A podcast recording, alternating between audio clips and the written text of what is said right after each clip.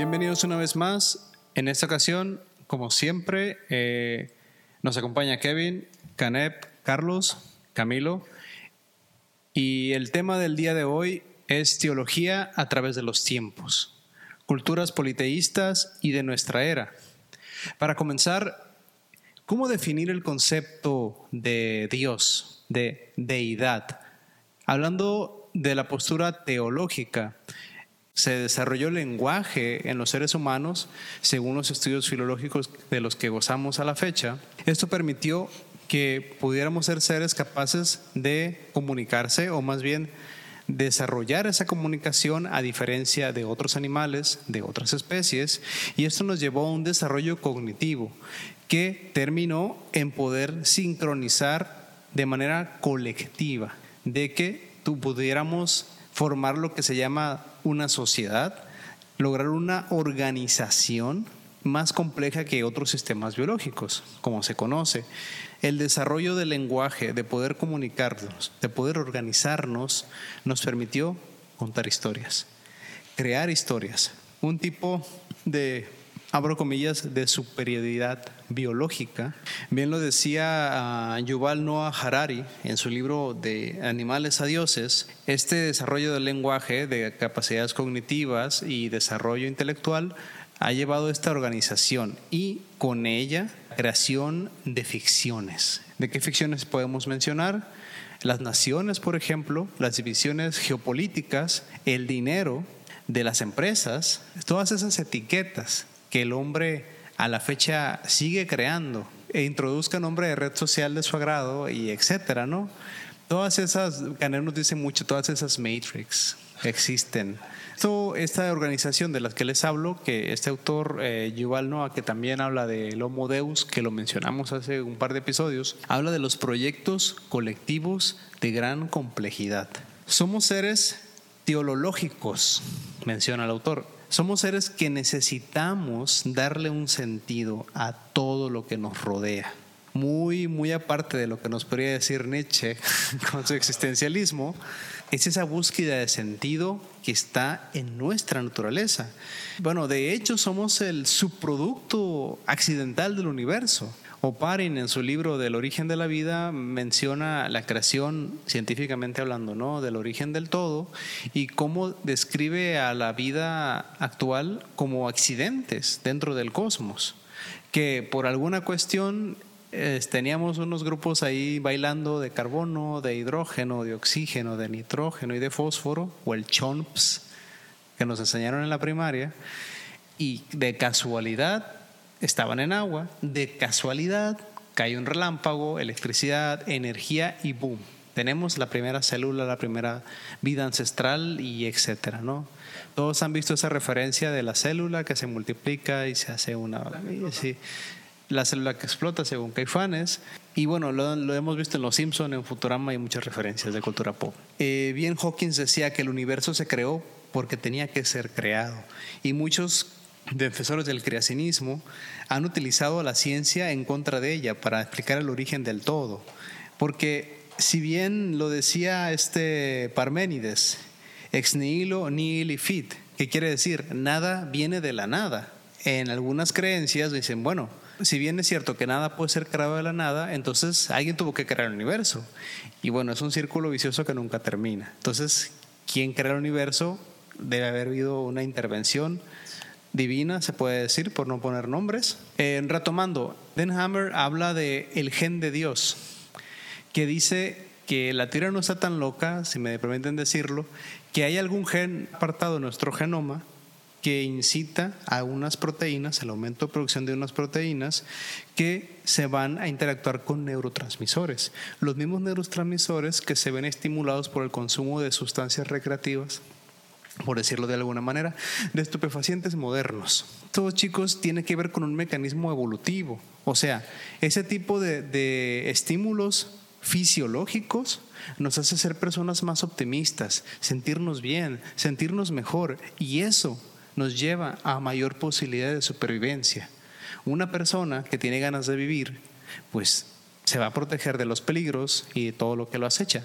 A lo largo de todas las culturas que, de las que tenemos conciencia y de las que vamos a hablar el día de hoy. Esto es donde yo quiero dividir el concepto de espiritualidad y religión. La religión siempre ha sido cultural, es colectivo y la espiritualidad es algo individual, es una conexión con el todo personal. Sin embargo, por cuestión que es lo que vamos a platicar este día, diferentes culturas a lo largo de la historia del hombre, eh, la religión ha sido pertenecer a un culto para sentir esa sensación de pertenencia, de convivencia, de interacción con los demás. Es algo totalmente natural, somos seres sociales. Esa es la finalidad siempre de la cuestión religiosa. Por otro lado, por ejemplo, origen, el origen, como menciono, de la religión es cultural y la energía del origen de la, de la religión es una energía externa y en la espiritualidad es interna. Llámese meditación. De hecho, tocaremos el tema más adelante, Carlos, si me apoya, de que hemos hablado de Kabbalah en algún momento, que es un complemento espiritual, independientemente de la religión que profeses. Es un complemento para eso. Como lo menciona Kevin en otro momento, eh, la creencia o las creencias evolucionan, se van adecuando a la historia y al hombre si empezamos en algún momento por mencionar algún ejemplo al aire, el catolicismo que evoluciona al protestantismo, al luteranismo, los ortodoxos en Rusia, los anglicanos en Inglaterra, ponle cola que quieras, ¿no? La religión intenta a partir de experiencias subjetivas que se plantean una verdad absoluta. Yo estoy muy seguro que en las culturas prehispánicas sus dioses y su realidad era la correcta para ellos, como fue para los sumerios, como para, fue para cualquier otra cultura antes de la época moderna. Era su dogma contra el de los otros. Caner nos hablará de eso más adelante, pero estoy seguro que a muchos, muchos de las tribus prehispánicas llegaron a, a pelearse por defender a sus dioses, porque mi dios es el mejor que el tuyo, porque el mío es el real y el otro no. Y es una guerra que con diferentes nombres se sigue luchando al día de hoy como en algunos países que es Emiratos Árabes Unidos, que a la fecha iglesia y Estado son uno mismo. Una falta a la iglesia es una falta legal. Por una falta al, al, credo, eh, tiene repercusiones eh, legales que se pagan con cárcel, que se pagan con multas o lo que tú quieras. Son, son uno mismo. Al día de hoy, esa es una realidad. Para terminar esta introducción y no de sus aportaciones, caballeros, sin importar el credo, o la manera en que se practique una creencia, siempre la finalidad de un Dios como concepto es confortar, es quitarse la responsabilidad sobre nuestra existencia. La idea de que un Dios existe apacigua a las masas, tranquiliza, da esperanza permite seguir adelante. Y es un concepto muy importante en la historia de la humanidad. El día de hoy buscamos conocer más de diferentes culturas a través de la historia del hombre que se sigue escribiendo a la fecha y lleguemos a la conclusión al final del programa.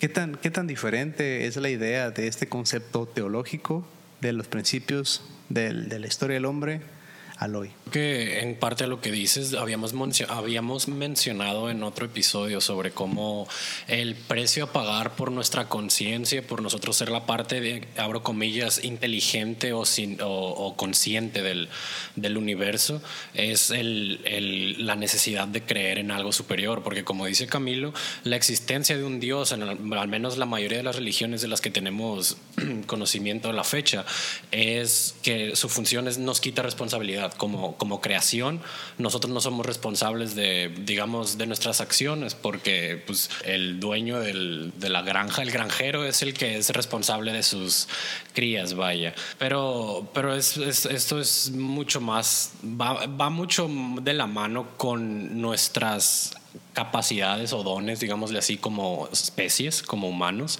el simple hecho de tener algo a que rendirle cuentas, porque yo me atrevo a decir que siento que así como en algún punto fueron reyes a los que les rendíamos cuentas o algunos emperadores que nos mostraban su capacidad para poder guiarnos y, llevarnos a, cosas mejores, por ejemplo, un, señor feudal, digámosle, tenemos alguien a quien responderle, ¿no? Alguien que se va a hacer cargo de las cosas cosas de las que nosotros no nos queremos hacer cargo y podemos así involucrarnos en algunas otras cosas. Entonces, pasando de eso a, a cuando ya captamos que los humanos somos solamente humanos, ¿qué sigue? Pues no, no creo yo que sea todo en la nada, no creo que esté flotando en, el, en la oscuridad, me explico. Entonces preferiría este, como especie tener algo a que rendirle, algo, algo superior. Y siento yo que evolutivamente es algo que todos tenemos innato. La, la diferencia es que muchas veces le hemos dado nombres y nos aferramos con esos nombres siendo los verdaderos. Pero esa necesidad de creer en algo, del estar conectado con un, con un todo, eh, es algo ciertamente evolutivo, pues como, como dice Camilo, pues que, que, de que si nosotros somos unas personas que tienen, somos unas especies que tienen la capacidad de golpearse a sí mismos, de, de abatirse a sí mismos con sus propios pensamientos, entonces para, para poder salir de esa pelea, el rango opuesto el, a, la, a, la, voz que me dice no eres capaz, no eres lo que sea, es el, el, pues el Dios, el todo, el, el universo, la energía, lo que sea, porque debe de haber evolutivamente hablando, pienso yo, o algún alguna sensación de pertenencia con algo más grande. No estoy hablando de alguna deidad en específico, ni, alguna, ni algún dogma, ni nada. Simplemente ese, ese sentimiento está ahí y se tiene que sentir a veces. Pues muchas veces lo pueden ignorar, muchas veces no, pero es como el hambre. Nos va, nos va a llegar porque pues no hemos comido, digamos. Podemos aguantarla, podemos ayunar, pero la ignorarla incluso, la reacción, digamos, fisiológica de que nos dé hambre, va a estar ahí igual con lo de las creencias y pertenencias. Creo que lo que nos quiere comentar nuestro compañero es que no es lo mismo ser creyente a mm. ser religioso. Exacto. Porque caeríamos en un absolutismo. Hablando del, del hambre, eh, yo no me lo puedo aguantar, ¿no? Quien me conozca. Bueno, eh, complementando lo que nos estaba comentado hasta el momento Camilo y Kevin, el hombre siempre ha tenido la necesidad de crear estas deidades. Eh, voy, a, voy a hablarles un poquito de historia de lo que es los pueblos mesoamericanos eh, o el México prehispánico y el, y el, actual. Como tal, no es una definición apropiada de decir Mesoamérica, pero eh, aglutina una serie de culturas que se establecieron en lo que es el sur de México y varios países de Centroamérica. En esta área se encontraba dividida en seis regiones, que son la costa del Golfo, la región Maya, el altiplano central, la región oaxaqueña, el occidente de México y la región norteña. Se han hecho variantes, bueno, dependiendo de las investigaciones. Entre estas civilizaciones que se establecieron en la, en la época prehispánica, eh, la que sobresale entre todas es la maya, porque son muchísimas culturas que serían muy largo enumerarlas en este momento. Estas culturas mantuvieron rasgos comunes como la numeración y el calendario que se diferencian a una forma de medir las cosas y la noción del tiempo. De hecho, el calendario eh, maya era mucho más exacto, que ocupaban pasar 9000 años para que sufriera una corrección el calendario maya. Algo muy importante que tenía en esa cultura que era la existencia del cero, que era la representación de la ausencia que no lo tenían las demás culturas. Fue un gran aporte, obviamente, a las matemáticas y pues hasta la fecha nos ha servido muchísimo. Que ellos tenían juegos de pelota, del cual se dice que no era como tal un deporte, sino un ritual, haciendo referencia a que estas culturas eran muy, muy religiosas. Este tipo de ritual representaba una fuerza entre los cosmos para mantener un equilibrio en el mundo. Ellos tenían mucha creencia eh, y tenían muchos dioses y, pero también ellos, si lo han escuchado, si no lo sabían, recurrían mucho a los sacrificios humanos, en donde básicamente, por decirlo de manera grotesca, era un ser humano quitarle la vida dependiendo lo que el Dios pidiera. ¿no? Otro elemento sobresaliente en estas culturas es, y es la más importante, que es la que toca este tema de, las, de los politeístas, que ellos tenían muchas divinidades, un dominio sobre la humanidad, pero también tenían relaciones astrológicas y dependiendo de, de lo que ellos hicieran también en los fenómenos naturales, repercutían estas deidades. Ellos tenían la presencia del jaguar, la serpiente emplumada, dioses para el agua, dioses para la cosecha y, por ponerles un ejemplo, Quetzalcóatl, Ocuculcán, Tlaloc, Cochijo o Tachin son diferentes nombres para la misma deidad. La cultura maya se dice que desapareció Otra, yo recuerdo mucho una, una amiga, hace más de 15 años estuvimos platicando, ella estaba muy fascinada y me decía que ellos habían viajado, que los mayas se habían encontrado la manera de, de viajar de este plano a otro, cosa que no se ha demostrado, pero científicamente lo que se sabe es que hay tres posibilidades que, o tres posibles problemas grandes que ocasionaron la que desaparecieran los mayas, que son las sequías, las guerras y la deforestación. Quiero comentar algo acerca de lo que decías de la sangre y los sacrificios. Eh, tengo entendido que las culturas consideraban la sangre, y más las culturas prehispánicas y de Medio Oriente, a la sangre como algo eh, sagrado. De cierta forma para ellos la sangre era muy espiritual porque era la que le daba la vida al cuerpo y ellos lo utilizaban para muchas cosas. Por eso que se hacían sacrificios. En muchas culturas el ser sacrificado, más que ser injusto, era un acto al que tú debías de sentirte honrado. Sí, algo Las niñas eh, vírgenes que llegaron a ser sacrificadas en muchas ocasiones, hasta ellas sentían placer de, de ser sacrificio porque sabían que era algo bueno para su tribu. Hay muchas similitudes entre las culturas, como ahorita comentaste los nombres de los dioses que son el mismo, Quetzalcoatl, eh.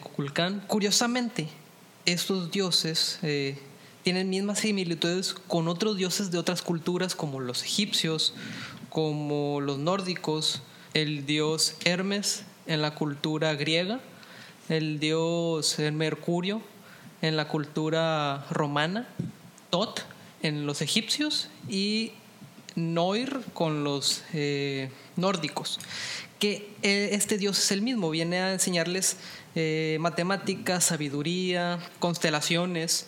Todos los dioses de todos los panteones de las antiguas creencias o culturas, muchos tienen muchas similitudes hasta el punto en el que se cree que muchos podrían ser el mismo Dios, pero representado de diferentes formas.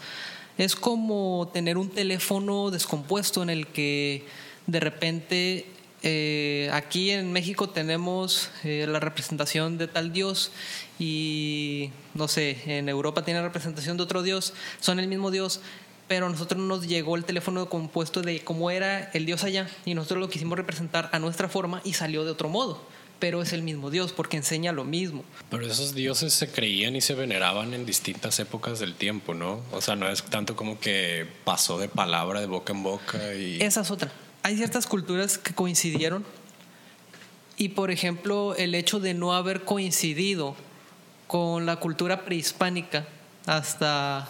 Tantos mundos, tanto espacio. Tantos mundos, tanto espacio. Sin coincidir. Ajá, ¿y qué, qué? Eh, Era un conocimiento que se daba de boca en boca. De hecho, la cultura nórdica, así se conoce eh, su mitología. Realmente no hay un texto sagrado como Claro. eh, en el catolicismo, que tenemos lo que es la Biblia. Los nórdicos, los nórdicos tienen unos libros que se llaman Edas, pero estos fueron escritos hasta eh, cuando ya estaba empezando eh, la colonización, la, El Corán y la Biblia también, ¿eh? Aparecieron mucho después de cuando hablan sus escrituras. pero el Corán y la Biblia tienen similitudes con los escritos de los sumerios y también fueron encontrados miles de años después. Con los egipcios también hay similitud en, en las deidades, ¿no? Son aliens, pues vinieron a traernos de otro planeta. Bueno, pongamos alien. Ese- ese es otro Pongamos tema. alien, pero puede ser otra civilización también. No, sí, claro. De hecho, hay muchísima. O sea, ahorita, hasta ahorita se está empezando a aceptar una teoría que hace años se le reía mucho. Cuando no me acuerdo el nombre, si se acuerdan ustedes. Terraplanismo. No, tierra hueca, no es. Pero cuando llega este compa a decir que la extinción de los dinosaurios fue a partir de que una piedrota enorme del espacio llegó a nuestro planeta y chocó con él, la gente, la comunidad científica en su momento se rió de él. Pasó algo que encontraron en Norteamérica, no me van a dejar mentir, que encontraron lo que viene siendo las características perfectas de un cráter mucho, mucho, mucho tiempo después de la extinción de los dinosaurios. Se creía El tercer impacto, ¿no? Este impacto, este impacto que llegó a la Tierra, dice, coincidió con la, con la era del hielo. Entonces, cuando, los, cuando las, ese, ese, esos cambios climáticos, esa época, todavía no se, no se explican muchísimas cosas, pues, como la Antártida en algún punto siendo verde o el Sahara incluso siendo, este, siendo este, más, más verde también en general. No se han explicado las cuestiones, pues, y también otra cosa con la que coinciden muchas civilizaciones, no solo religiones, son con mitos. Y hay un mito muy famoso presente incluso en la Biblia, incluso en otras religiones que son los mitos de grandes ciudades siendo sumergidas por el mar. Entonces, el diluvio. Muchísimo, ajá. Entonces, ¿qué, a, a, dónde voy con esto? En el momento en el que se cree que este impacto cayó en Norteamérica, coincide exactamente con la fecha que da Aristóteles para cuando se hundió la Antártida. Es, es, es relativamente otro tema, pero es como un puente hacia una historia que todavía no hemos ni siquiera comenzado a escarbar la superficie, pero a lo que voy es que ese como varios mitos pudieron, o sea, eh, perdón, lo de los mitos no, sino que los, los dioses pudieron haber sido algo más como el subconsciente colectivo jugándose sus trucos, pues así como en Europa le veneran a, de esta manera a estos dioses solamente por ser humanos y querer encontrar lo divino en cosas inexplicables al momento, eh, le ponen un nombre, lo entienden, lo dominan y eso es algo que se ha repetido en las distintas culturas. no, lo entienden en el momento, le ponen un nombre y por ende lo entienden y por ende lo dominan. Aunque ni siquiera entienden, es, mucho más fácil decir, es este compa con su martillo el que está creando esta cosa que me deja ciego por unos cuantos segundos en el, cielo de noche, lo hace de día y suena y me deja sordo. Son dioses peleando pero llega un punto en el que pues, se van conociendo más cosas, ¿no? Pero cierto punto por la misma ignorancia en muchas ocasiones de las personas que no saben que ese Dios ya tiene un nombre y quisieron tomarlo y usarlo para otro nombre. Por ejemplo, más modernamente, para representar la dualidad, eh, se le llamaba Pomet. Es un dios pagano que ha recobrado más fuerza este siglo. Cara de cordero, cuerpo antropomorfo y tiene una mano hacia arriba y otra hacia abajo y representaría la dualidad. Sí lo he visto. Ok. Todos yo creo que lo hemos visto porque eh, si tú se lo enseñas a alguien que, que es católico cristiano, cree que es el diablo. Realmente no. Este lo utilizó un ocultista para usarlo en su secta, pero él tomó la imagen de un dios griego que es el dios Pan, que es un es cordero, carnero, que yo creo que es un carnero. Sí. Eh, y es el dios de la del vino, de las festividades y creo que de la abundancia. Qué chilo. Y posteriormente, los caldeos también tuvieron un dios que era un dios llamado Baal, que era como una vaca, como un toro, y ellos le daban sacrificios de bebés. O sea, ¿really? han, han habido eh, dioses muy, muy similares. Sí. Que en muchas ocasiones la gente los ve y creen que son el mismo las culturas lo ven y creen que son el mismo, pero en muchas ocasiones no tienen nada que ver. No habla mucho también de eso, sobre nosotros como especies, que casi siempre gravitemos a contar, sin importar tiempo, sin importar geografía, a contar las relativamente mismas historias.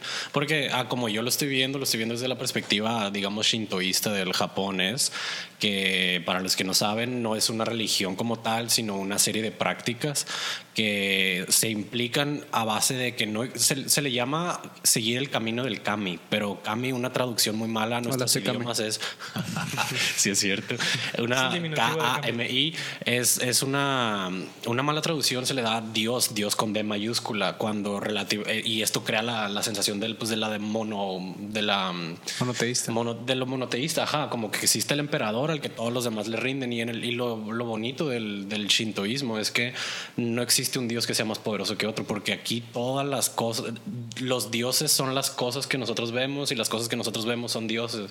No existe como un nombre específico, nomás Amaterasu, que es la del sol, y pues ah, grandes cosas que han sido ancestrales, pero si nosotros quisiéramos pensar en un dios de un toilet, por ejemplo, podríamos rendirle tributo a un dios de un toilet simplemente este, porque se nos antojó. Y lo bonito de esto es que es a, es a partir de, pues primero que nada no exige exclusividad, ¿no? Como muchas otras religiones que, que se basan en una, una figura siendo la superior a las demás y aunque haya otras dos iguales a él o ella o ella o como se les llame a los dioses, eh, sigue habiendo uno que es el mero mero, ¿no? Entonces, si no es el titán al que tuvieron que matar, es al que le manda al del océano y al del inframundo, cosas así, pues. Entonces, verlo, ver todo eso de las religiones, cómo han coincidido contando las mismas historias De o la- diferente modo. de diferente modo, exactamente, me pone a pensar que es como lo... Es el viaje al héroe. Es el- eh, está en presente en todos lados, exactamente. O sea, es parte de nuestra humanidad el, el querer rendirle tributo a, a algo que nos gusta o que se nos hace bonito, diferente en cuanto al shintoísmo y otras real, religiones reales, porque repito, el shintoísmo no se le conoce como religión, es más como una serie de prácticas para honrar y, y purificar, vaya. Como la astrología. Pues, ese es otro argumento, Camilo. El, punto, lo, lo bonito es que es, es, es simplemente, no es mediante creencias, vaya, es mediante prácticas. Tú no eres un shintoísta por creer que el dios de los closets me está ah, escondiendo al monstruo dentro de ahí, ¿me explico? Quiere que salga. Tú eres un shintoísta porque al tú ver un closet te sientes agradecido con lo que es por el trabajo que está realizando o, o con el sofá que te deja dormir con él a gusto o con el gatito que te escuchó cuando le estabas contando el guion que no te había gustado pero tenías que, que alguien tenía que escucharte este el punto es que el Dios está en todo y no es no es mediante una creencia en el que lo manifestamos sino mediante nuestras prácticas.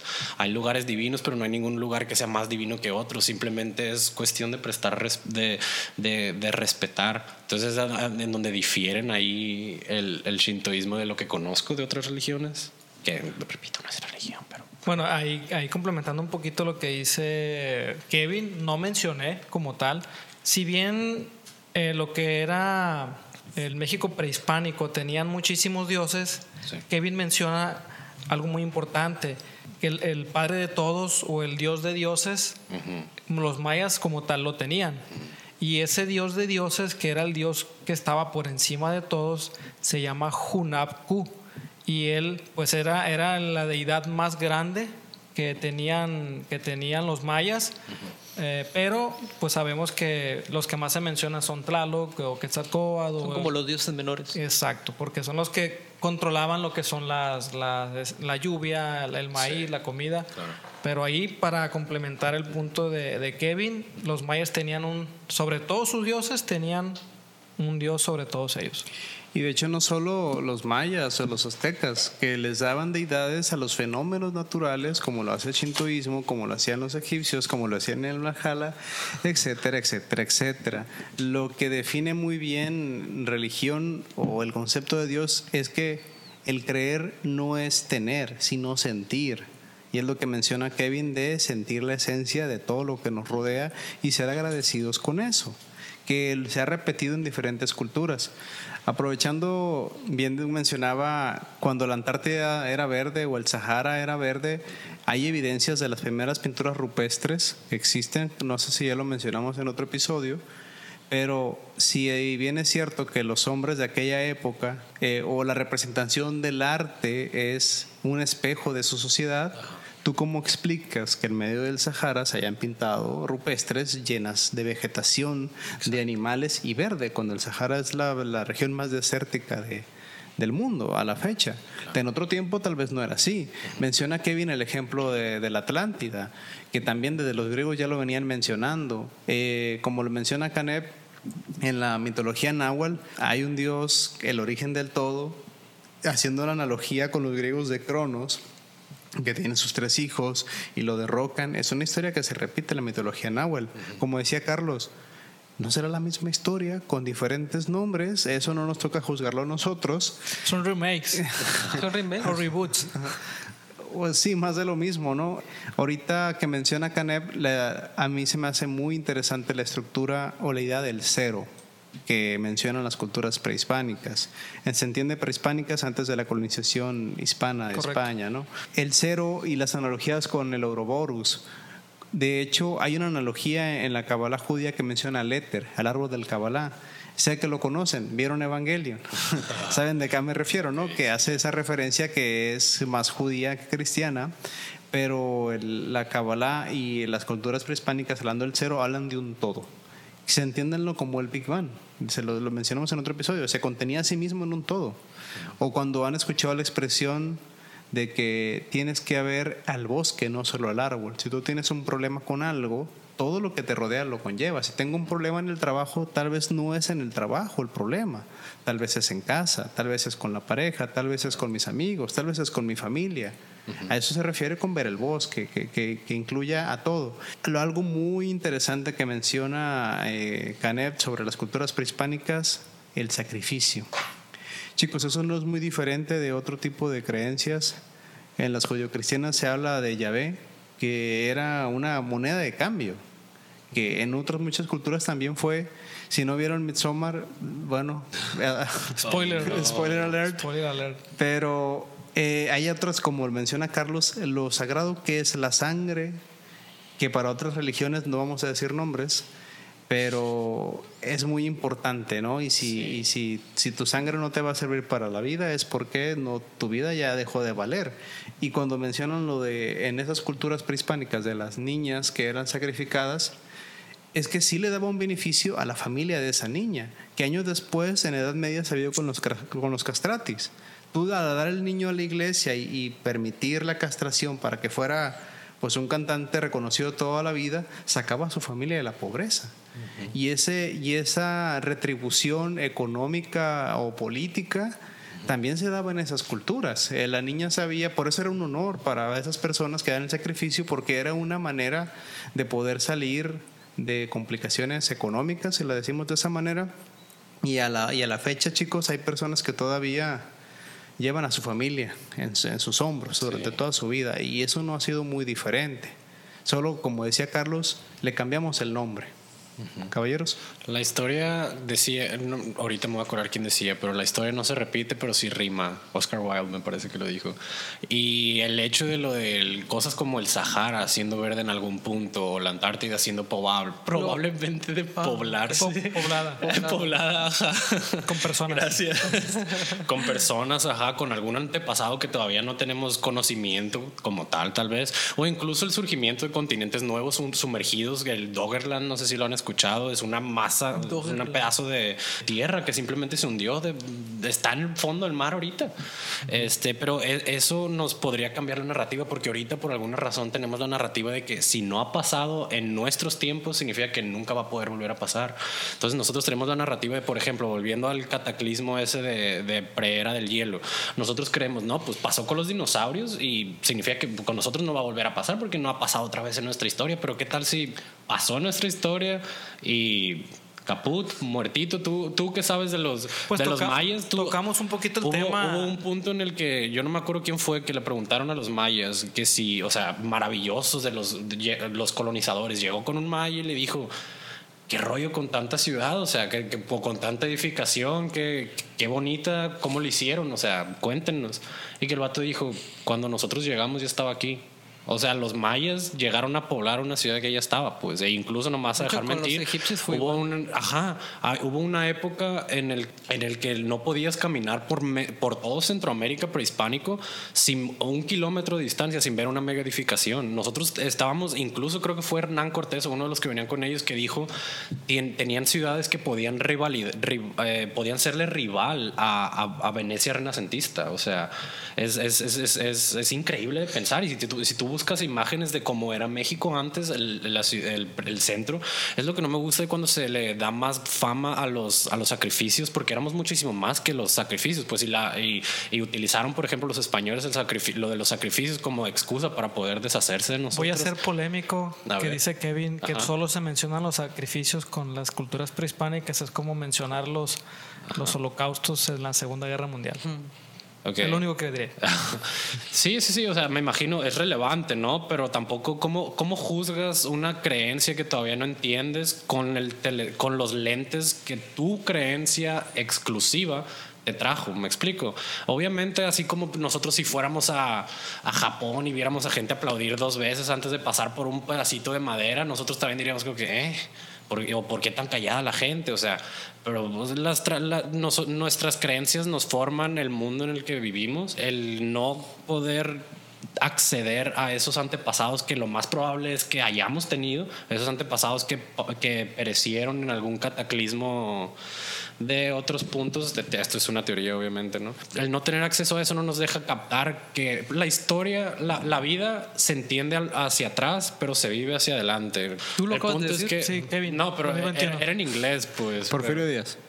Ajá. Ponle un nombre. Sí, Benito Juárez 2015. Este, el punto es que la manera en la que nosotros podemos, entre comillas, predecir el futuro es estudiando el pasado, porque la historia, como les dije al principio de mi aporte, no se repite, pero claro que rima. El hecho, tal vez, tal vez, el hecho de que el Sahara ahorita sea un desierto es porque gente de la misma manera en la que otra gente desaprovecha los recursos que la, que la planeta Tierra les da o, o- o los, o los agarra en exceso. ¿Qué pasa si también fueron una, una entre comillas, poniéndonos metafísicos, aclaro, qué pasaría si una civilización pasada de la que todavía no tenemos conocimiento llegó, llegó a su propia extinción por sus propias manos, de la misma manera que nosotros lo estamos haciendo ahorita? Y pudiera estar enterrada esa, esa tal ciudad. Ha, Claro, ha habido. hasta la fecha siguen descarbando en Han Egipto, escarbado en lugares y encuentran ciudades. Ahí tengo el dato aquí que es un dato numérico apoyando lo que nos dice Kevin del- de, lo que era la grandeza de, la- de las culturas mayas en aquel tiempo. Y menciono Maya porque era la más importante de todas. La población durante el periodo más alto fue de 13 millones de habitantes. Eh, otra cosa importante que no mencioné es que los mayas tenían, por así decirlo, lo que conocemos hoy en día como abogados. Y ellos, que ellos participaban para, en la impartición de la justicia.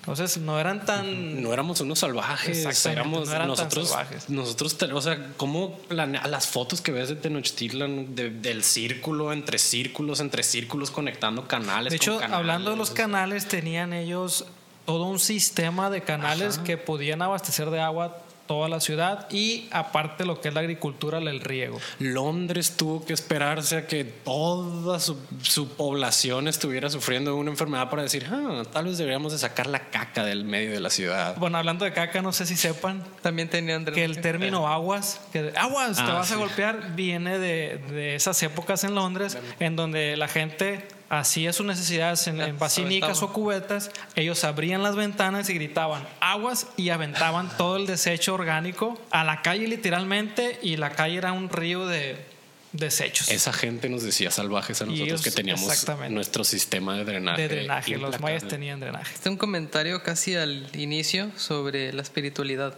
Y en otros capítulos anteriores comentamos que del año 2000 al entonces 2001, hoy, que es Age. 2001, ha habido una proliferación de espiritualidad y abro comillas porque yo siento que esa palabra o se ha targiversado porque ahora cualquier persona que ya no cree en religión, pero sí cree en un Dios y medita en su casa 20 minutos, cree que ya es un iluminado. Yo no creo que sea así. Yo en lo personal considero que la espiritualidad va más allá de creer que tú eres mejor que alguien porque tú sí haces tal cosa que otra cultura hizo o hace y porque alguien sea religioso es menos que tú. La religión en la antigüedad tuvo un papel muy importante porque ayudó a muchas culturas a prosperar. O sea, fue importante el creer en dioses, en creer en deidades, en tener eh, esa estructura religiosa. Obviamente llegó un punto donde la religión ya no fue necesaria, entonces se tuvo que pasar a otra forma de gobierno. Lo mismo siento yo que pasa ahorita. No es necesario el tener una, eh, un dogma si no quieres, pero si lo tienes, pues simplemente predícalo y no molestes a los demás. Haz lo que tú quieras hacer contigo y no tengas que sentirte más que los demás. A mí lo que me gusta del shintoísmo es que ni siquiera tienes que predicarlo, porque pues tampoco queremos estar, mucha gente no queremos estar escuchando campanitas de que, hey, mira, así me gusta vivir a mí, tilín, tilín, tilín. Y el shintoísmo, por ejemplo, son, es solamente mediante prácticas, pues tú ni siquiera te debes de considerar un shintoísta para rendirle tributo a todo, sentirte simplemente agradecido con todo lo de la, Creo lo de que la los, vida. los, no sé si los toltecas lo hacían también. Ellos tenían una conexión de amor y de y, y sentían esa conexión entre cada cosa que existía en el, en el mundo y también lo agradecían de alguna de alguna manera. Me recuerdo una anécdota de un colega que hizo un comercial de payasos ¿Quién Eh, será? Hubo una ocasión en la que en la primaria llega pues uno de los payasitos a animar, ¿no? Y dice, levanten la mano todos los niños inteligentes. Aquí su, su servidor con bajo autoestima no la levanta, ¿no? Entonces, ya, ya que la mitad, ¿no? ¿Cuál la mitad? El 90% de la escuela la levanta, dijo, ah, pues ya sé quiénes, quiénes no lo son. O sea, era un chiste algo fuerte para estar en la primaria. Ya sé. Pero, pero el mensaje se entiende, ¿no? Claro.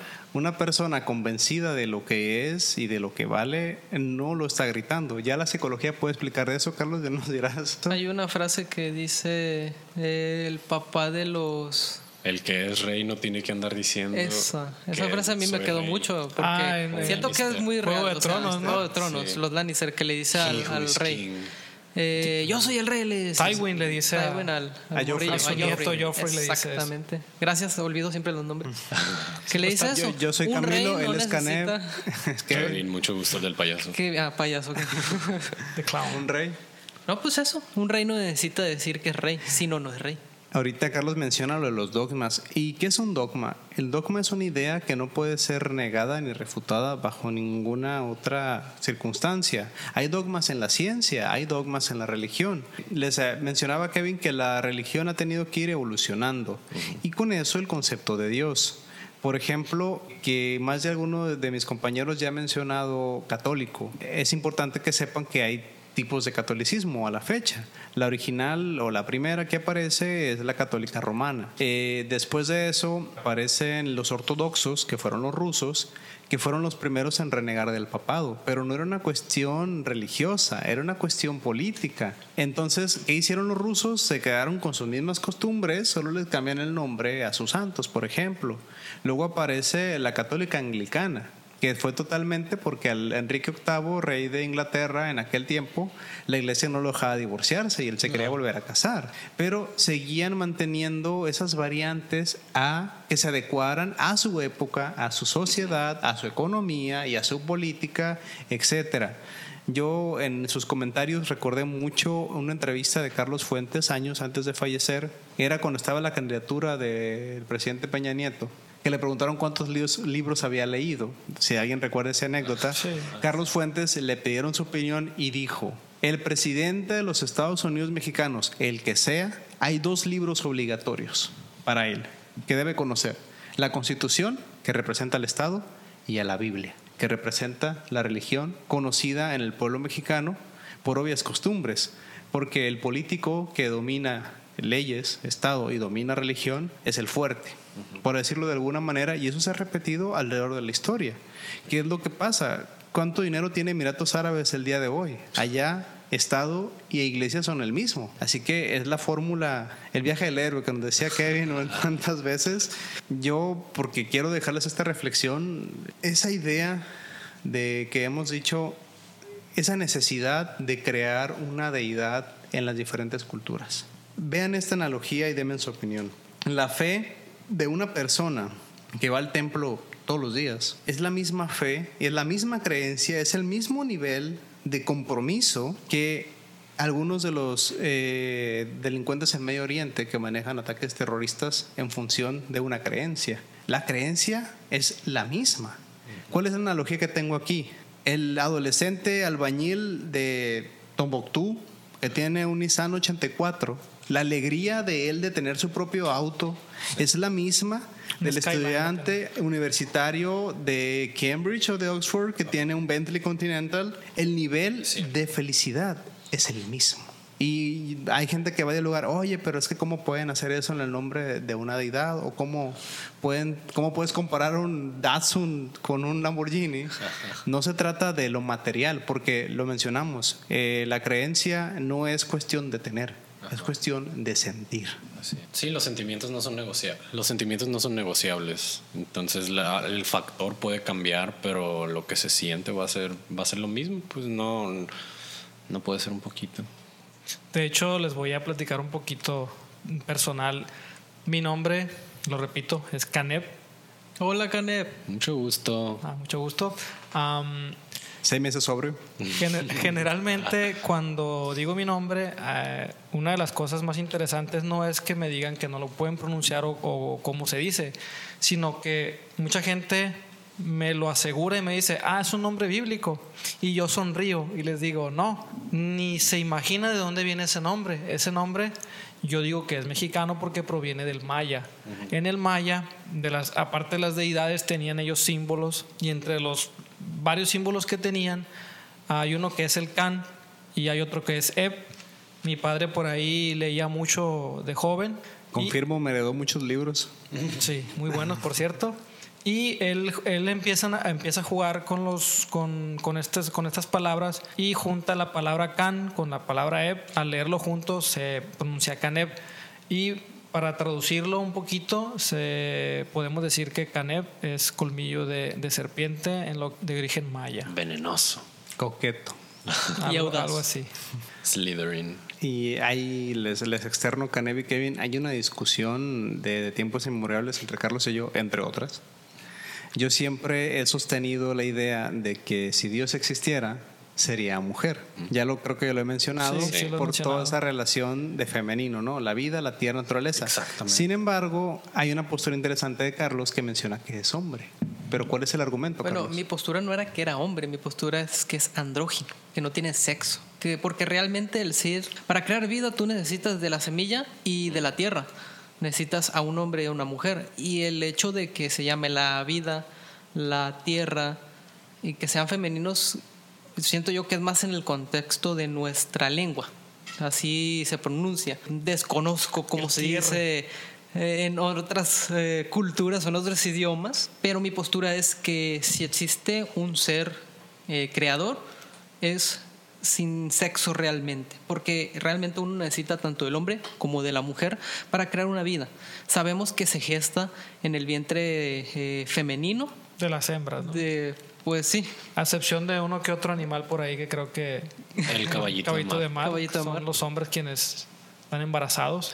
O Cosmo, de los padrinos mágicos. El vocalista de Ah, no Rasmus. entiende, Está muy grande ya, Canem, perdón, es cierto. El, el Padrinos Mágicos es una caricatura, güey. Directo Muy bonita de, de Nick. Como lo menciona Carlos, ahí al- a lo largo de la historia hay bastantes personajes, por ejemplo, con la- el discurso filosófico que plantea Santo Tomás de Aquino, que si él decía que todo lo que él miraba era imperfección, por lo tanto, lo que yo no puedo ver es perfecto. Y si yo no puedo ver a Dios, tiene que ser perfecto. Esa es una discusión filosófica, ¿no? Fuera académica incluso. No, no lo quiero comentar en este, en este programa, lo busco. También está la discusión de Epicuro, que trata de desacreditar esta posición. Aquí lo que a mí se me hizo interesante fue lo que propone Descartes cuando habla de la res cogita. ¿Alguno ha escuchado la, la famosa expresión de cogito ergo sum? Pienso. Por lo tanto, existo. Una mala traducción que dicen después, no sé cómo. eh, yo luego. pienso Pienso luego. por Lo- tanto luego. existo Lo que luego. pasa es que en. España luego es por lo tanto. Ajá, y como ok. todos los libros en español que se leen aquí en México son doblados allá en España, son traducidos en España, ¿para qué pago otro traductor? Nomás copio y pego, ¿no? Copy. Le- y les ha pasado, no, no Y hasta existe. la fecha hay mucho revuelo sobre las traducciones, tanto actuales de o, do- o doblajes en español. Hostia. Sí, sí, pero no es que realmente ahorita con eso de la literatura es muy difícil que tú leas un libro aquí en México, en Latinoamérica, con traducción hecha en Latinoamérica. Lo hacen en España y te lo venden aquí y se acabó. No sé si me explico. Sí, Sí. Ahorita que estoy leyendo este, ¿cómo se llama? El, que- el que leyó el asesino de John Lennon. Ah, El es guardián el entre guardián centeno. entre centeno. Es un libro bastante divertido, coloquial. No sé a cómo lo llevó a asesinar a Lennon, pero ¿qué quiero decir? Que todo, como es coloquial el lenguaje, es un lenguaje de España. No sé, o sea, si se hiciera una traducción aquí fuera bastante... Y falta saber de qué región de España también. Ah, sí. Eh, no, es correcto, no, es correcto. Pues es que también tenemos que entender que el lenguaje al mismo tiempo nos limita. O sea, no lo damos ya como algo por sentado con lo que nos comunicamos, pero hay cosas que el lenguaje, por, por el hecho- simple hecho de darle un concepto, lo cancela, pues. O sea, cosas como el caos, por ejemplo. Hay muchísimas cosas que podrían entrar o clasificar como caos, pero De hay hecho, muchas malas traducciones. Yo, yo tengo un compa que habla siete idiomas. De repente me empieza a hablar en otros idiomas y él siempre hace analogías entre lo que significa una palabra con el significado de otra palabra y la similitud con otra palabra de otro idioma. Ajá. Y dice que en su cabeza es como tener viviendo a siete personas dentro de él. Así como un split cualquiera. Siete personas. Sí, lo, lo sacaban del grupo de latín, el profe, porque le molestaba que hiciera analogías con otros idiomas. De hecho, me contaron. Sí, el primo de un amigo. El amigo de un amigo. Y bueno, eh, estas, si lo han notado, y hay un concepto que no han mencionado, eh, que es el agnosticismo. Mm, así. que yo creo que es una manera, no, bueno, nunca se concluye, ¿no?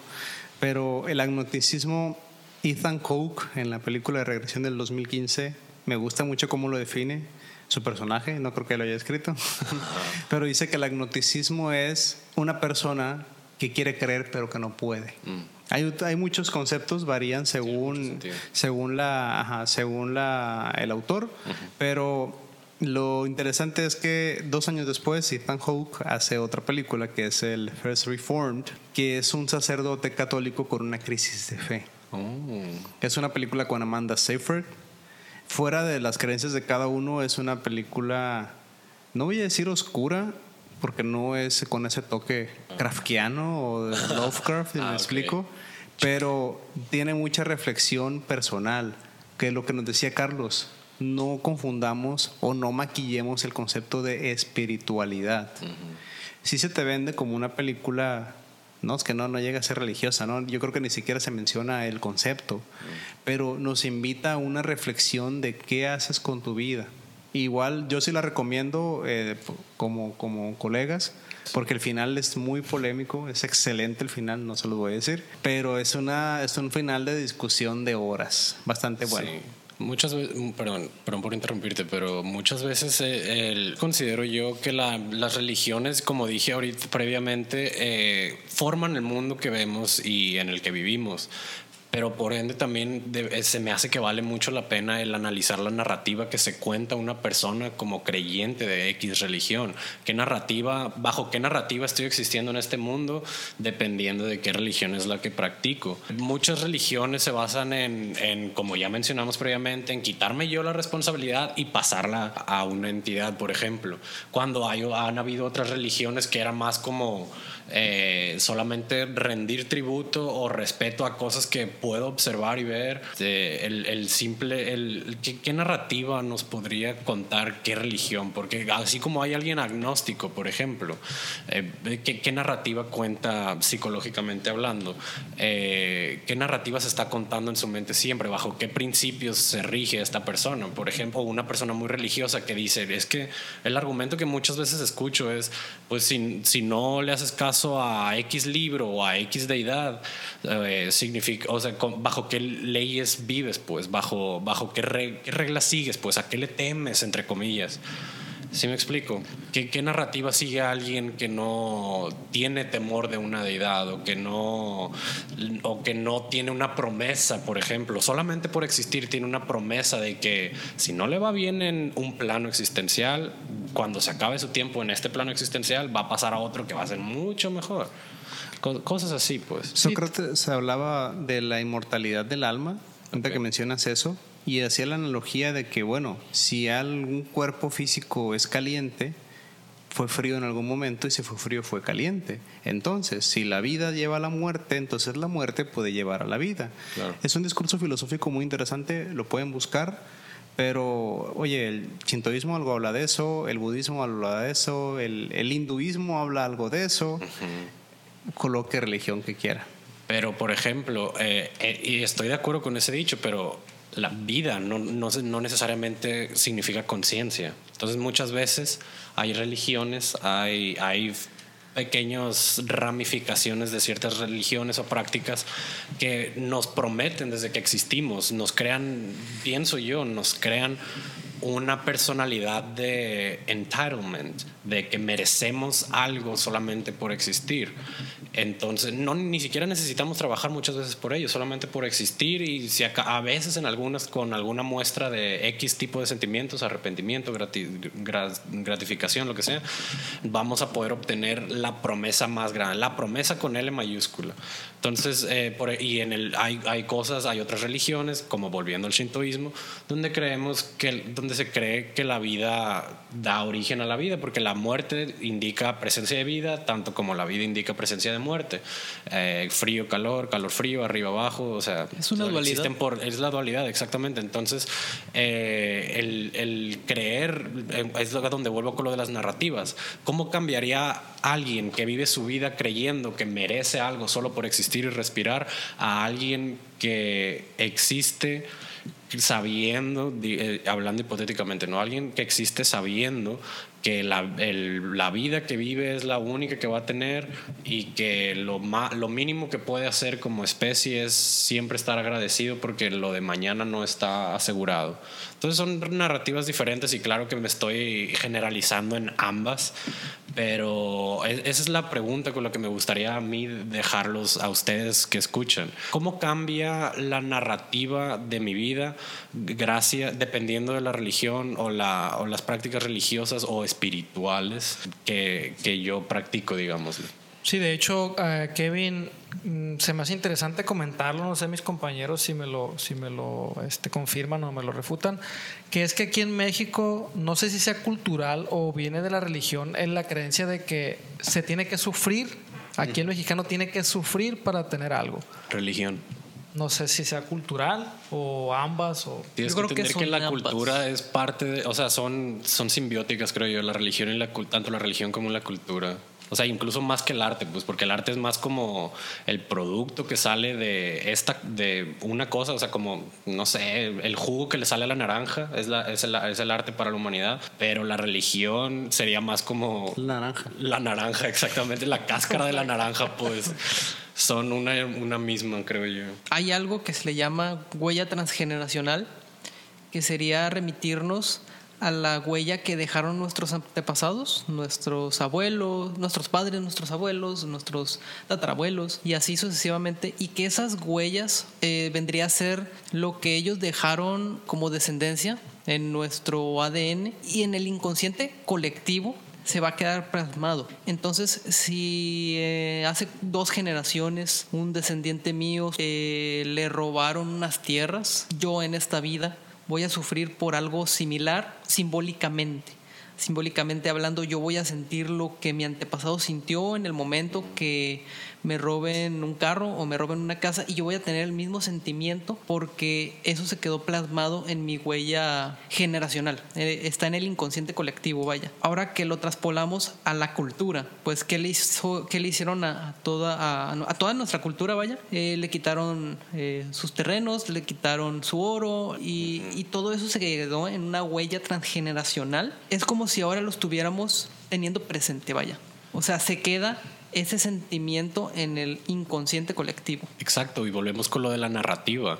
O sea, mucha gente, incluso aquí en México, yo he visto muchísimos videos que me manda mi papá o que me topo en Facebook de el japonés es próspero porque bla, bla, bla. Y el hábito de un japonés, admirando muchísimo la cultura japonesa, pero se me hace que nosotros siempre hemos tenido como que los rasgos para hacer eso, solamente que ahorita estamos muy cegados. ¿Por qué se marea una persona cuando está en un, en un barco? Se marea porque lo que está viendo no coincide con lo que está sintiendo. O sea, cuando la, la- hay una discrepancia entre lo que se está viendo y lo que se está sintiendo. Retweet. Entonces, siento yo, mm, igual no eh, me voy a atrever a comentarlo, pero siento yo que esa misma narrativa, nosotros como, digámosle, seres de esta tierra, de esta cultura, este, hablando antes de las religiones, nosotros ya traíamos una narrativa, un set de costumbres ya preestablecidos, digámosle algún tipo de memoria genética, Un digamos. starter pack.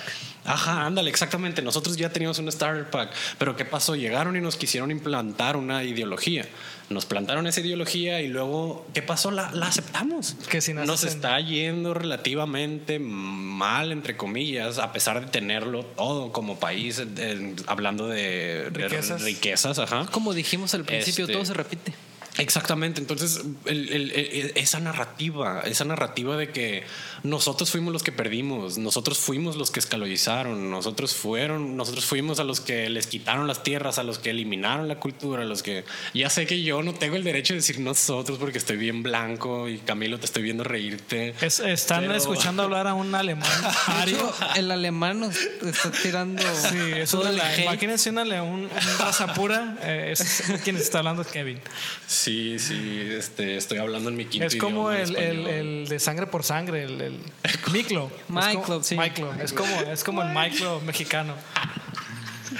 Bueno, Pero el punto es que me incluyo por simplemente por el beneficio de la tierra de- en donde me tocó crecer. Pero tenemos cosas que también se nos quisieron erradicar: el celebrar a nuestros muertos, el rendirle tributo a nuestra tierra. el- ya no se le puede hacer ese tipo. No, y ni siquiera hablemos de las que no se conservaron, pues, porque quemaron hasta nuestros, nuestros registros, nuestros eh, libros, nuestras escrituras, como hasta un 80% se me hace que fue de lo que se deshacieron. Pero hablando de otra cosa, ¿cómo cambia esa narrativa? Pues cuando lo vemos todo en el largo, en la foto completa, como en Code Geass, son imperios que llegan y hacen su narrativa y la imponen y... Lo que Kevin quiere decir es que nos tocó el juego en modo difícil. Exactamente, sí, nos tocó en modo dif- en experto. Legendario, una cosa así. ya no, ya no puedo decir el pasa el FIFA, no es campeón del Cruz Azul, ¿eh? que es el último nivel. Es cierto. Pero- Pero, ¿Quién sabe qué nos espera ya con Bueno, esa eso que menciona Kevin, mi abuela le dice malinchismo. Eso ese es el concepto que estaban buscando. Este, eh, ahorita retomando lo que menciona Carlos de las culturas prehispánicas, quiero hacer un hincapié que creo que a Canel se le pasó a comentarlo. Cuando se da la colonización, nótese que los españoles conservaron a los nobles. Sí hubo genocidio, pero a la nobleza la respetaron. Y de hecho fueron el, el, el conecte intercultural con la nueva administración y los que estaban. Y eso quedó muchísimo tiempo. Eh, uno de las anécdotas muy tristes que no se conocen, lo investigan si gustan, es que en el lugar donde llegó el pueblo nómada y se estableció para construir la ciudad, que bien decía, no, tienes que construir donde el águila devore a la serpiente. Hay un McDonald's ahí el día de hoy. Es, en el- es por el Zócalo de la Ciudad de México. Si se van por el, este, viendo por Bellas Artes, este, Sí. la calle de los Azulejos, bueno, no sé si lo cerraron por pandemia, discúlpenme, pero ¿qué, qué- qué- qué tipo de, de- de respeto a, a las raíces son esas? Y eso es algo que, que no solo define al mexicano, sino al latinoamericano. Ese malinchismo, ¿cómo necesitas la aprobación del otro? Llámese cultural, social o Sí. teológico. Como lo mencionamos en un capítulo anterior, el mexicano es el que tira más hate al mexicano. No, y luego es que también estamos, somos como, o sea, nuestra cultura en general con la que nos quedamos es como una bastardización de dos otras culturas. Pues tenemos la que ya estaba aquí y tenemos por la que queremos ser aprobados, pero no, que no queremos estar realmente en ninguna y no cabemos en una completamente. Entonces estamos como en ese limbo mareados porque lo que vemos no concuerda con lo que sentimos. La historia de mi vida. Sonó más triste la segunda vez. Bueno, para, para despedirnos, muchas gracias por el, el episodio de hoy, caballeros. Eh, hay algo que no se mencionó, me extrañó Carlos, pero bien decía Kevin que el arte es el jugo, es ese jugo De la naranja. de la naranja, llama, llámese mitad, media naranja Estado, media mitad religión. Eh, nótese que en las culturas politeístas la religión era un objeto de culto dentro del arte. Solo se componía para, la, para las deidades. Sí. Pintura, música, edificaciones con las prehispánicas. Claro. Todo era en función de esas deidades. O sea, es lo que mencionamos al principio del programa, el concepto de, de Dios que somos seres teológicos, darle sentido a todo, nos ha permitido desarrollarnos como especie, como sociedad. Sí.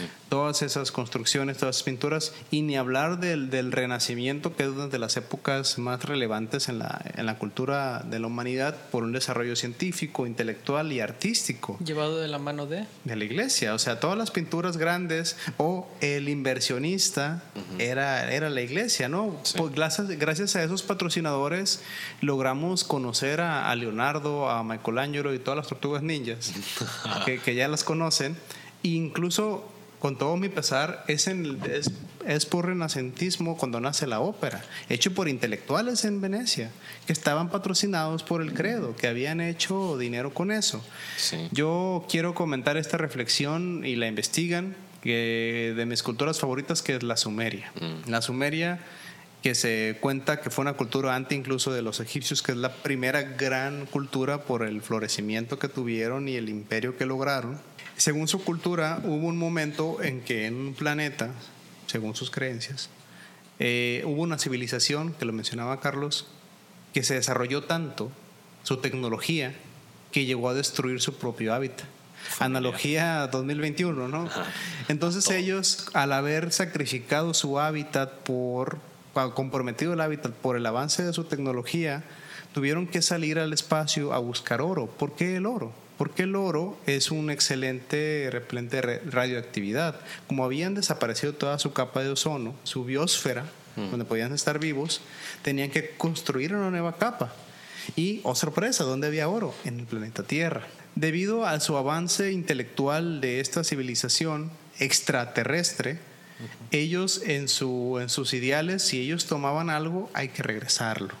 Entonces, si llegaban a otro planeta, llámese planeta Tierra, tomaban el oro que necesitaban para poder salvar su civilización, crear su nueva biosfera y no morir y no perecer como sociedad, ellos encontraron a un neardental o sea, la humanidad en pañales. dijeron, bueno, con nuestros avances creamos un híbrido entre el neandertal y nuestra especie. Y las creencias es que de manera artificial y con toda su tecnología realizaron ese híbrido. al día de hoy, que lo he comentado con muchos compañeros en biología, hay un abismo biológico ¿Qué significa eso? Les digo, tenemos neandertal y ya te aparece el Homo erectus. Oye, ¿cómo pasamos de una manzana a un refresco de cola? ¿Cómo? ¿En qué momento? Eso es una analogía muy tonta, ¿no? Pero tiene sentido. Pero no hemos podido conectar punto A con punto B. Hacemos malabares para... Narrativa. Sí. no, es que la, la narrativa es la respuesta. Exacto. Esta es una respuesta bastante disparatada, pero sigue siendo una respuesta a ese origen Creo que hay más para escarbar sobre ese tema, pero ya sería desviarnos del tema principal. Eh, por ejemplo, podríamos mencionar eh, Nazca, al doctor Cabrera y las piedras. Eh, no sé si las han escuchado. Las piedras del doctor Cabrera. No, no las he Es un doctor que de repente le regalaron una piedrita que recolectaron unas personas y las vendían. Entonces él estaba estudiando y encontró un animal extinto en una de esas piedras. Entonces a él se le hizo muy raro que una persona que hacía artesanía eh, hubiera podido dibujar a un espécimen eh, extinto también hecho, porque es como esas personas apenas saben leer y a medias, ¿cómo es que lo conoce? Entonces empezó a indagar, empezó a indagar y tiene creo que más de 5.000 piedras que él fue recolectando que supuestamente estaban enterradas. Eh, ay, se me olvidó el nombre del lugar. El punto es que él las recolectó. Y en esas piedras él las fue acomodando y es cuentan la historia de cómo se creó la vida. God damn. De ahí Oparin sacó su libro. No, no, es cierto. no, no sabía. Igual, incluso hay civilizaciones. Epi, creo que la estoy pronunciando bien, espero, no sé. Pero es una civilización que va. Se cree que, por ejemplo, la agricultura empezó con Mesopotamia, si mal no recuerdo. Mesopotamia, la primera gran civilización. Esta cultura empezó cuando ni siquiera se empezaba, cuando ni siquiera existía la rueda. Ni siquiera había registros de, de la rueda cuando esta cultura ya había dominado la agricultura. Y hasta la fecha siguen escarbando y encuentran las edificaciones que ellos tenían, y mismo de todos, piedras muy grandes como para ser movidas o creadas con, con, la, con los instrumentos de esa época. No, pero es que lo hacían con, mediante esclavos, ok, pero ¿cómo explicas la otra edificación de estos güeyes que crearon a partir de una piedra? O sea, fueron formando sus templos en, en una piedra, o sea, la piedra le iban quitando pedazos para crear sus templos. Y lo más chistoso es que ese tipo de construcciones obviamente generarían pues residuos, ¿no? Porque estás bichando a una piedra.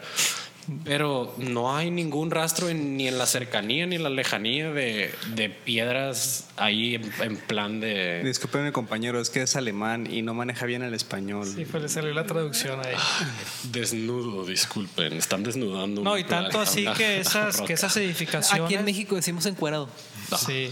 Esas, es lo culichi, eh, barras. Se repiten esas eh, civilizaciones o esa similitud con astrológicamente, tanto en los mayas como en el egipcio, las estructuras son muy similares en construcciones, incluso en tamaños, también en lo que es la base más que nada, son muy similares porque fueron el lenguaje universal, no sé si me lo, si me lo dicen, me lo confirman, es las matemáticas. Entonces, matemáticamente, el, el área de las bases de las pirámides son casi, casi idénticas. Ah, junto con las prehispánicas, ¿no?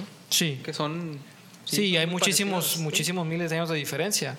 Sí, hasta en Japón se han descubierto pirámides que todavía no escarban Hay por, pirámides por- en todo el mundo. Exactamente, y de hecho muchas de las cosas que se creen, una de las cosas que se creen también Dicen es que ahí son los portales. Alguien ahí Yo había que son escuchado- con concentración de energía muy grande y que antes eran portales para viajar. Sí, había escuchado eso. Dark. Sí, lo había escuchado. No spoileen, bueno, fue el comentario que iba a hacer, la neta. Y la juventud. Nagdulish. Natürlich. Caballeros y audiencia, estamos llegando al final del, del programa del día de hoy. Decidimos extendernos eh, un poco más para informarles que eh, cerramos la temporada con el siguiente episodio, la siguiente semana. Eh, posiblemente tendremos un poquito de expansión en, en estos últimos episodios para tratar de recrear todas nuestras inquietudes que no nos dejan dormir hasta la fecha.